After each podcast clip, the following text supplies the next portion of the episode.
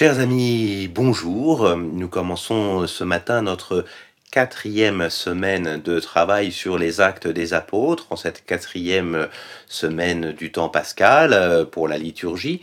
Voilà, j'espère que vous avez profité de votre week-end pour rattraper votre petit retard, s'il y en avait, dans euh, le suivi de ces podcasts, pour que nous puissions en reprendre ensemble ce matin, euh, là où nous avions laissé les choses vendredi, c'est-à-dire au chapitre 4 des Actes des Apôtres. Je vous invite à, prendre votre Bible comme d'habitude.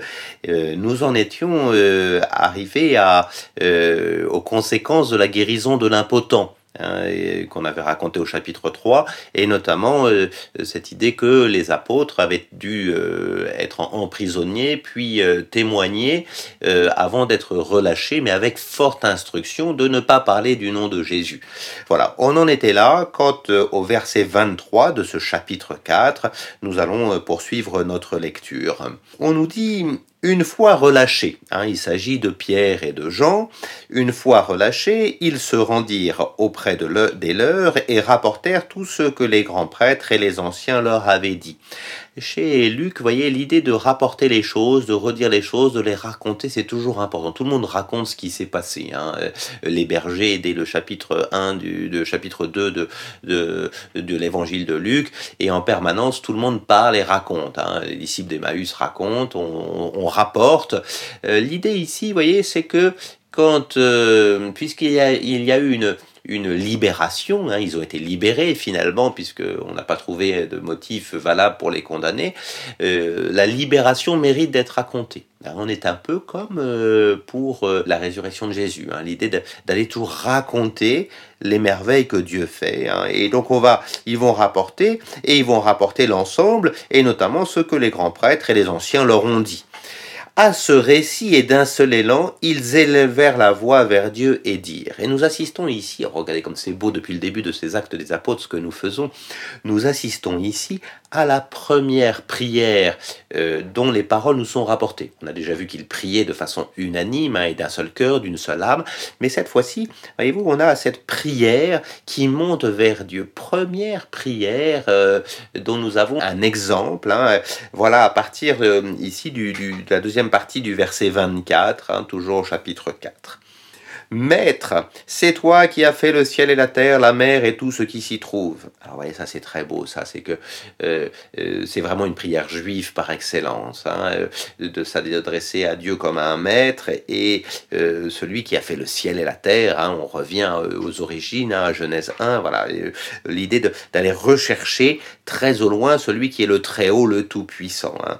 C'est toi qui as dit par l'Esprit Saint et par la bouche de notre Père David, ton serviteur, à nouveau, là, on va chercher les Écritures et on a bien conscience que les Écritures sont à la fois inspirées par l'Esprit Saint, c'est toi qui as dit par l'Esprit Saint, décidément l'Esprit Saint est un peu omniprésent, on l'a vu, hein, il est là un peu partout, c'est lui qui indique le chemin, mais aussi par notre Père David, nous l'avons rencontré quand nous avons vu le, discours au chapitre 2. Dès qu'on nous dit le Père David, c'est qu'on va citer un psaume. Et de fait, on va citer un psaume extrêmement important, qui est un psaume messianique, hein, qui est le psaume euh, de l'adoption par Dieu du Messie comme son fils. Hein, euh, euh, ce psaume 2 qui est assez magnifique, je vous invite à aller le, le, relire, le revoir. Et dans le psaume 2, on trouve ce qui est cité ici. Donc vous voyez, on prie avec les psaumes hein, dans la première communauté chrétienne. C'est pas rien, on prie avec les psaumes. N'oublions pas que l'Ancien Testament, c'est la Bible de la première communauté chrétienne. Et les psaumes, ce sont des, hein, c'est-à-dire les, louanges qui sont à l'intérieur de cette Bible et qui sont faites pour qu'on prie avec. Pourquoi cette arrogance chez les nations, ces vains projets chez les peuples, les rois de la terre se sont mis en campagne et les magistrats se sont rassemblés de concert contre le Seigneur et contre son Messie ou son oint? Ou son Christ, hein, selon qu'on prend le mot hébreu, le mot grec ou le mot français. Hein, voilà, vous avez cette idée que le Messie choisi par Dieu, eh ben, les grands, les puissants, les nations se sont mis en guerre. Voilà, c'est ce que dit le psaume 2. Et de fait, ayant cité le psaume 2, on va maintenant le commenter dans la prière. Oui, verset 27, oui, vraiment, ils se sont rassemblés dans cette ville contre son saint serviteur Jésus on reprend le terme de serviteur qu'on avait vu hier, que tu as oint, voilà l'idée que Jésus est vraiment le oint, le Messie, le Christ, Et du coup, on va rechercher des épisodes de la Passion. Hérode et Ponce Pilate avec les nations païennes et le peuple d'Israël pour accomplir tout ce que ta puissance, euh, tout ce que dans ta puissance et dans ta sagesse tu avais déterminé par avance. Voyez, vous avez vraiment l'idée que se sont rassemblés dans cette ville Hérode et Pilate. Ah, ben, comme par hasard, c'est euh, l'un des euh, événements qui sont racontés dans la Passion. C'est d'ailleurs euh, seul Luc qui raconte cela, à un moment où Hérode et Pilate, ça nous était dit hein, dans la Passion, je vous invite à aller, aller regarder cela, on est, on est dans l'évangile de Luc, hein, et au moment de la Passion, quand Pilate sait plus très bien quoi faire de Jésus et qu'il apprend que Jésus est galiléen, il l'envoie vers Hérode. Hein, nous sommes au chapitre 23, au verset 8, hein, enfin verset 7 et 8, hein, on nous dit, euh, s'étant assuré qu'il était de la juridiction d'Hérode, il le renvoya à Hérode, qui se trouvait à Jérusalem, ça c'est pendant la Passion. Et Jésus, euh, Hérode veut lui faire faire des miracles, mais il refuse de le faire, et on nous dit qu'il le renvoie à Pilate, et verset 12, je suis en 23-12 de l'évangile de Luc, je vous rappelle que Luc est aussi l'auteur des actes des apôtres, mais ça je pense que maintenant nous l'avons compris, verset 12, et ce même jour, Hérode et Pilate devinrent deux amis d'ennemis qu'ils étaient auparavant. Vous voyez l'idée qu'on va se liguer, les ennemis se liguent contre le Messie. Voilà, et donc, euh, et cette petite, euh, ce, cette petite, euh, ce petit commentaire de Luc qui nous dit que Hérode et Pilate sont devenus amis sur le dos de Jésus en quelque sorte parce qu'ils se sont renvoyés Jésus l'un à l'autre, nous montre que le psaume est vraiment en train de se, de se réaliser, de s'accomplir. Les magistrats se sont rassemblés de concert, un verset 26 ici du chapitre 4. Voyez, hein et donc dans cette prière, il y a vraiment, on prie le psaume et on, et on comprend ce qui arrive au Messie. Euh, voilà. Et du coup, vous voyez, c'est assez intéressant parce que dans, ce, dans, ce, dans cette prière, on pense au procès de Jésus, puisqu'on parle d'Hérode et de Pilate. Or, on est en train de parler du procès qui vient d'être fait à Pierre. Il y a vraiment cette idée que euh, le procès qui vient d'être fait à Pierre et à Jean est dans la continuité du procès de Jésus, ou plus exactement, c'est le procès de Jésus qui se continue dans le procès fait à Pierre et à Jean et qui sera le procès fait à toute l'Église pendant toute l'histoire euh, de l'humanité. Hein, à chaque fois que des chrétiens sont persécutés, sont rejetés, sont martyrisés même euh, au nom de Jésus, c'est le procès de Jésus qui continue. Ce sont les nations qui continuent, tel Hérode et Pilate, à se liguer. Voilà comment on fait une lecture du chapitre 2. Et puis donc, euh, à partir du verset 29, ayant dit cela, ayant prié le psaume et ayant interprété le psaume, hein, dans la prière, on prend un psaume, on l'interprète.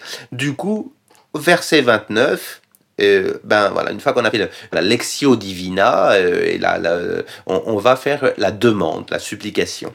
À présent donc, Seigneur, considère leurs menaces, afin de permettre à tes serviteurs d'annoncer ta parole en toute assurance. Voilà, c'est ce qu'on demande. Voilà, il y a une menace, et ben on demande à Dieu qu'on puisse continuer malgré les menaces à euh, parler en toute assurance. Remarquez que le terme de serviteur est passé au pluriel. Hein, le serviteur, c'était Jésus les serviteurs, ce sont les apôtres qui continuent ce service que Jésus rend à l'humanité en quelque sorte. Donc, étends la main pour opérer des guérisons, signes et prodiges par le nom de ton saint serviteur Jésus. Verset 30. Hein. Il faut que l'œuvre de Jésus se continue. On a vraiment cette idée théologique très forte que l'Église continue l'œuvre de Jésus. Hein. Je crois que c'est le cardinal Journet qui dira que l'Église, c'est Jésus répandu et communiqué. Hein, il y a vraiment cette idée-là que c'est Jésus qui continue avec les termes de signes et prodiges, hein, qui sont aussi les termes, rappelez-vous, de l'Exode, hein, qui sont repris ici. Et verset 31, tandis qu'il priait, l'endroit où il se trouvait réuni trembla. Tous furent alors remplis de Saint-Esprit et se mirent à annoncer la parole de Dieu avec assurance. C'est la réponse immédiate. C'est la réponse immédiate. Et nous avons ici la deuxième euh, effusion de l'Esprit. Nous en avons eu un, une à la Pentecôte, hein, euh, en chapitre 2, euh, nous l'avons vu ensemble. Et bien ici, il y a une deuxième Pentecôte. Hein. En fait, il y aura en tout quatre effusions de l'Esprit comme ça qui seront manifestées dans l'ensemble du livre des actes des apôtres. L'Esprit continue. Ils ont demandé à pouvoir annoncer la parole avec assurance, eh bien ils reçoivent l'Esprit pour pouvoir le faire. Donc vous voyez, rien n'arrêtera la parole de Dieu, même pas les menaces, les persécutions et les nations qui se liguent. Et puis après cela, nous avons, euh, versets 32 à, à, 35, notre deuxième sommaire. On a déjà vu un premier sommaire, rappelez-vous, c'est ce petit résumé d'activité. Lisons-le plus rapidement peut-être. Hein. La multitude des croyantes n'avait qu'un seul cœur et qu'une seule âme. Nous sommes habitués à cette unanimité. Nul ne disait sien de ce qui lui appartenait, mais entre eux tout était commun. Avec beaucoup de puissance, les apôtres rendaient témoignage à la résurrection du Seigneur Jésus et ils jouissaient tous d'une grande faveur. ils ont demandé l'assurance, euh, ils rendent témoignage. Aussi parmi eux, nul n'était dans le besoin, car tous ceux qui possédaient des terres ou des maisons les vendaient, apportaient le prix de la vente et le déposaient aux pieds des apôtres. On distribuait alors à chacun suivant ses besoins. Je ne commande pas plus loin cela, mais vous voyez l'importance qu'à côté de l'unanimité de prière et de témoignage, il y ait une euh, charité, une communion de charité qui se fait. Hein, vous allez voir qu'elle va être très importante, cette communion de charité, avec un exemple qui nous est donné juste après, le verset 36 et 37. Hein. Joseph, surnommé par les apôtres Barnabé, ce qui veut dire fils d'encouragement, lévite, originaire de Chypre, possédait un champ il le vendit, apporta l'argent et le déposa aux pieds des apôtres. Et un exemple nous est donné, celui de Barnabé. Euh, Barnabé, ce sera quelqu'un d'important, hein. c'est celui qui va accompagner euh, euh, Paul sur son premier voyage. Il est de Chypre, il est lévite, donc vous voyez, c'est un juif de la diaspora, voilà, et qui, lui, fait ce qui est demandé. Il possède un champ qu'il vend. Voyez, à la différence de qui? Eh bien, on l'a vu, de Judas, rappelez-vous, dont il était dit hein, que lui, au contraire, Judas, on avait ça au chapitre 1 quand on a dû le remplacer par Matthias, il avait au contraire acheté un champ avec le prix de la vente euh, de Jésus. Hein. et là, on a l'inverse, hein, il vend son champ, il y a vraiment une figure de contraste, et voilà, et il le dépose aux pieds des apôtres. On en est là, c'est-à-dire avec l'idée de très grande importance de cette communion, de cette vie commune, de cette charité. On verra demain mardi que ça n'est pas si simple que ça, cette charité, hein, et que euh, il y a des choses qui, euh, qui ne seront pas euh, si faciles à vivre, notamment dans le partage des biens. On verra ça avec la fraude d'Anani et de Saphir que vous pouvez commencer à lire dès maintenant, à le début du chapitre 5. voilà, vous voyez comme quoi, c'est très beau, c'est que nous avons une persécution que nous avons euh, lu hier, hein, euh, avec euh, la première persécution, le premier emprisonnement, et bien que la persécution n'est pas un coup d'arrêt à l'Église, mais bien au contraire une stimulation à vivre dans la prière. On a vu cette très belle prière qui demandait l'assurance de la parole, à vivre dans la prière et à vivre dans la communion fraternelle, hein, dans la charité fraternelle. Voilà, euh, et ben nous avons fini le chapitre 4 aujourd'hui, et demain donc nous commencerons le chapitre 5 avec un épisode, faut bien le dire, un tout petit peu difficile, c'est pour ça que nous prendrons le temps de le lire euh, tranquillement. À demain.